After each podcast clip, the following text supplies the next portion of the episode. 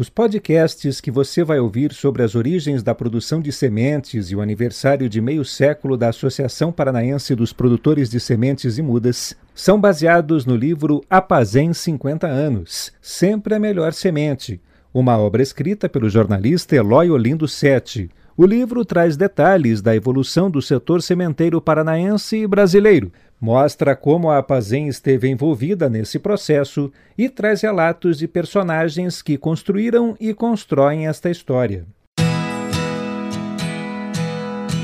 Eloy começa nos contando como foi o trabalho de resgate das informações para contar a história da Apazem. Produzimos um roteiro, é, estão no livro todos os dirigentes e um resumo da história, né? Uma, um resumo da história que eu acho que é muito importante. A maioria dos pioneiros é, está ainda viva. Né? Nós entrevistamos todos eles e todos eles deram alguma contribuição importante sobre a, a fazenda.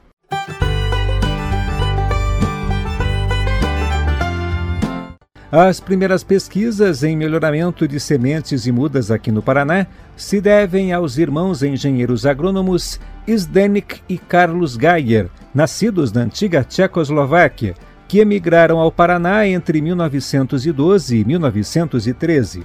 Zdenek se estabeleceu em Araucária, na propriedade particular que chamou Gaierovo, e ali passou a exercer a agricultura e a fazer melhoramento de sementes e mudas. Sobre ele fala sua bisneta, a historiadora Tânia Geyer. Ele se dedicou ao, ao estudo de, de aclimatação, adaptação de sementes e mudas. Ele tinha muito muito contato com autores europeus, mas ele sempre dizia que não poderia fazer do mesmo jeito que se faz na Europa, porque aqui é outra realidade, outro clima, né?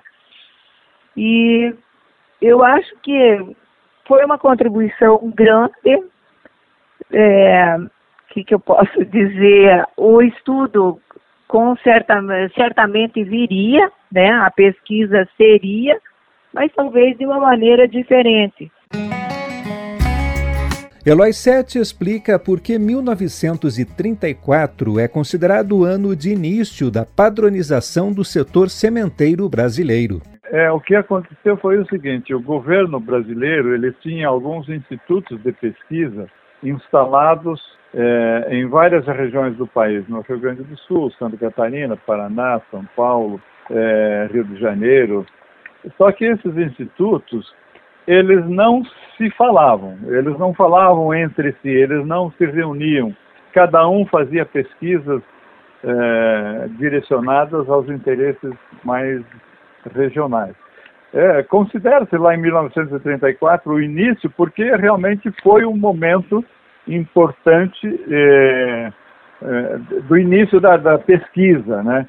Foi a primeira tacada, vamos dizer. Mas se a gente voltar mais para trás ainda, nós podemos considerar que a pesquisa agrícola no Brasil começou com Zedek, eh, Zednek Geyer, Após a morte de Zdenek em abril de 1940, seu filho, Valdomiro Geyer, que tinha apenas experiência prática no campo, continuou trabalhando arduamente na propriedade para mantê-la. Seu neto, o agrônomo Valdomiro Geyer Júnior, tinha o mesmo espírito idealista e inovador do avô. O filho de Valdomiro Geyer Júnior, Valdomiro Geyer Neto, segue os passos da família. É, as, as coisas vão mudando, né? Na verdade, o meu, meu bisavô, Esdenco Gayer, veio com o irmão para cá, para o Brasil, com o Carlos Gayer. O Carlos foi para o Rio Grande do Sul e o meu bisavô ficou por aqui e foram contratados na época pelo governo federal aí para expandir essa questão agrícola no Brasil lá pela, pelos anos de 1900, né? Então, meu bisavô é, fez muitos experimentos e e era, e era com sementes, né? Bem, para encurtar um pouco, é, ele, ele, era formado, né, tanto ele como, como, como o irmão dele, na Universidade de Praga, né, na, na, na Tchecoslováquia, antiga Tchecoslováquia, né, e eram realmente cientistas e pesquisadores, né. O autor do livro, em homenagem aos 50 anos da Apazem, também faz referência a dois marcos importantes no processo de amadurecimento do setor sementeiro nacional: o nascimento das comissões estaduais de sementes de trigo nos estados do Rio Grande do Sul, Santa Catarina e Paraná e a criação do Plano Nacional de Sementes, o Planazem, no fim dos anos 60. Para sua implantação, foi criado no início da década de 70 o programa Agiplan, apoio governamental à implantação do Plano Nacional de Sementes. Na verdade, ocorreu um amadurecimento do sistema, né? É, nos anos 60, é, a produção de semente ela estava se organizando já. Havia produção de semente no Rio Grande do Sul, é, havia produção de semente no Paraná, principalmente através de cooperativas e de algumas empresas, né? E mas a legislação do Rio Grande do Sul, do Paraná, de São Paulo, ela tinha suas diferenças, né? E a criação de todos esses programas, do, a criação da SEST, a criação da SEST obedeceu à necessidade de padronização da produção de trigo. O Brasil precisava produzir trigo e precisava de normas técnicas é, coerentes é, para serem seguidas na região produtora de trigo, que era Rio Grande do Sul, Santa Catarina e Paraná. Então se criou as comissões estaduais de semente de trigo. E essas comissões continuaram depois fazendo parte do sistema brasileiro de sementes, né? E o Agiplan foi na hora que se fez o planejamento. Então, todas essas reuniões, em todas essas reuniões, eh, participavam representantes do Ministério da Agricultura, das cooperativas brasileiras, eh, das secretarias estaduais da agricultura, e tudo isso contribuiu para que depois se afunilasse na organização de um sistema brasileiro de produção de sementes, através da organização em todos os estados produtores de organizações, de associações de produtores de sementes e que culminou depois com a criação da Associação Brasileira de, de Produtores de Sementes, né?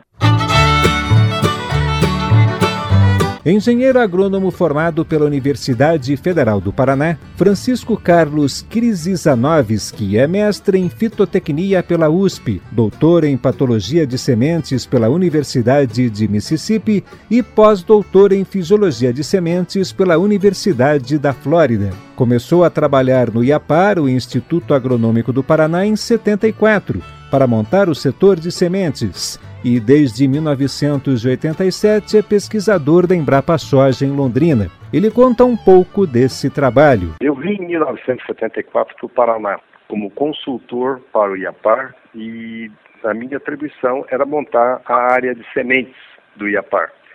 Então, eu organizei toda a parte de pesquisa, né, o laboratório, os de beneficiamento e é, partimos para produzir semente genética, que como a IAPAR trabalhava com várias espécies, a forma de levar essa semente para o sistema de produção de semente do, do estado do Paraná era através de semente básica. Então, a, essa área de sementes do IAPAR, junto com o programa de melhoramento de cada espécie, iniciou o trabalho de produção de semente genética e, na sequência, a produção da semente básica.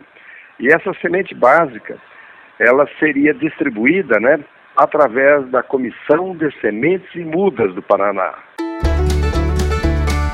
Mobilizados pelo Ministério da Agricultura no Paraná, os representantes dos produtores e comerciantes de sementes e mudas se reuniram no dia 21 de agosto de 1971 no auditório do SESI em Curitiba para participar do primeiro encontro de sementes e mudas do Paraná, com o objetivo de discutir os problemas do setor e fundar a APAZEM, a Associação Paranaense dos Produtores de Sementes e Mudas. Eloy Sete destaca a grande presença de cooperativas e do produtor Rubens Carlos Buskman na idealização e na fundação da entidade. A OCEPAR havia sido fundada em abril de 1971 e os membros da OCEPAR, da diretoria da OCEPAR, também eh, contribuíram com informações eh, e com a participação das cooperativas produtoras de, de sementes, né, com ideias para constituir a APAZEM.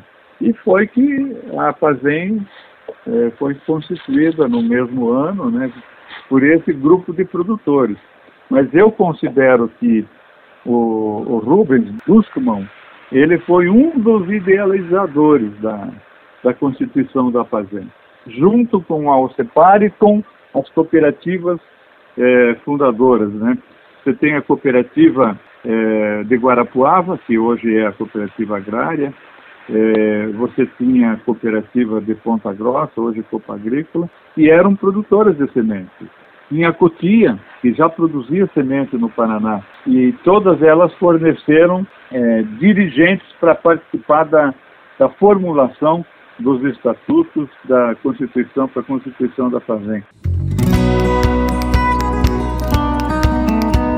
Fernando Henning é pesquisador da Embrapa Soja e vice-presidente da Abrates, Associação Brasileira de Tecnologia de Sementes. Ele conhece muito bem a importância do trabalho da Apazem para o setor sementeiro paranaense e brasileiro. Fernando afirma sem medo de errar que este trabalho não seria o mesmo se a Apazem não existisse com certeza o fato de contarmos com o apoio deles em, em termos de levantamento de demandas do setor, né? Digamos assim, aonde que o calo está apertando para o produtor lá na ponta, que a Embrapa, que a própria Abrat possam é, gerar um curso, um treinamento, uma nova tecnologia para que venha atender a essa demanda deles. Eloy Sete encerra nosso primeiro podcast sobre os 50 anos da Apazem, falando o que o leitor vai encontrar no livro Apazem 50 anos. Sempre a melhor semente.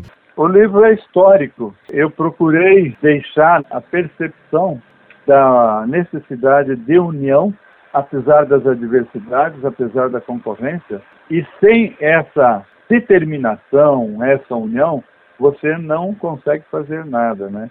É, se você não mantém as instituições de defesa do setor unidas, o setor se desorganiza, é, perde competitividade. É, ao longo desses 50 anos, a Fazem, num determinado, parece de um, momento, de um determinado momento, a Fazem adotou a logomarca. Sempre a melhor semente. E realmente, se você conversar com qualquer é, autoridade do setor agrícola, ela vai, essa autoridade vai reconhecer que o Paraná sempre produziu a melhor semente. E essa melhor semente, é, ela trouxe um benefício, um preço competitivo.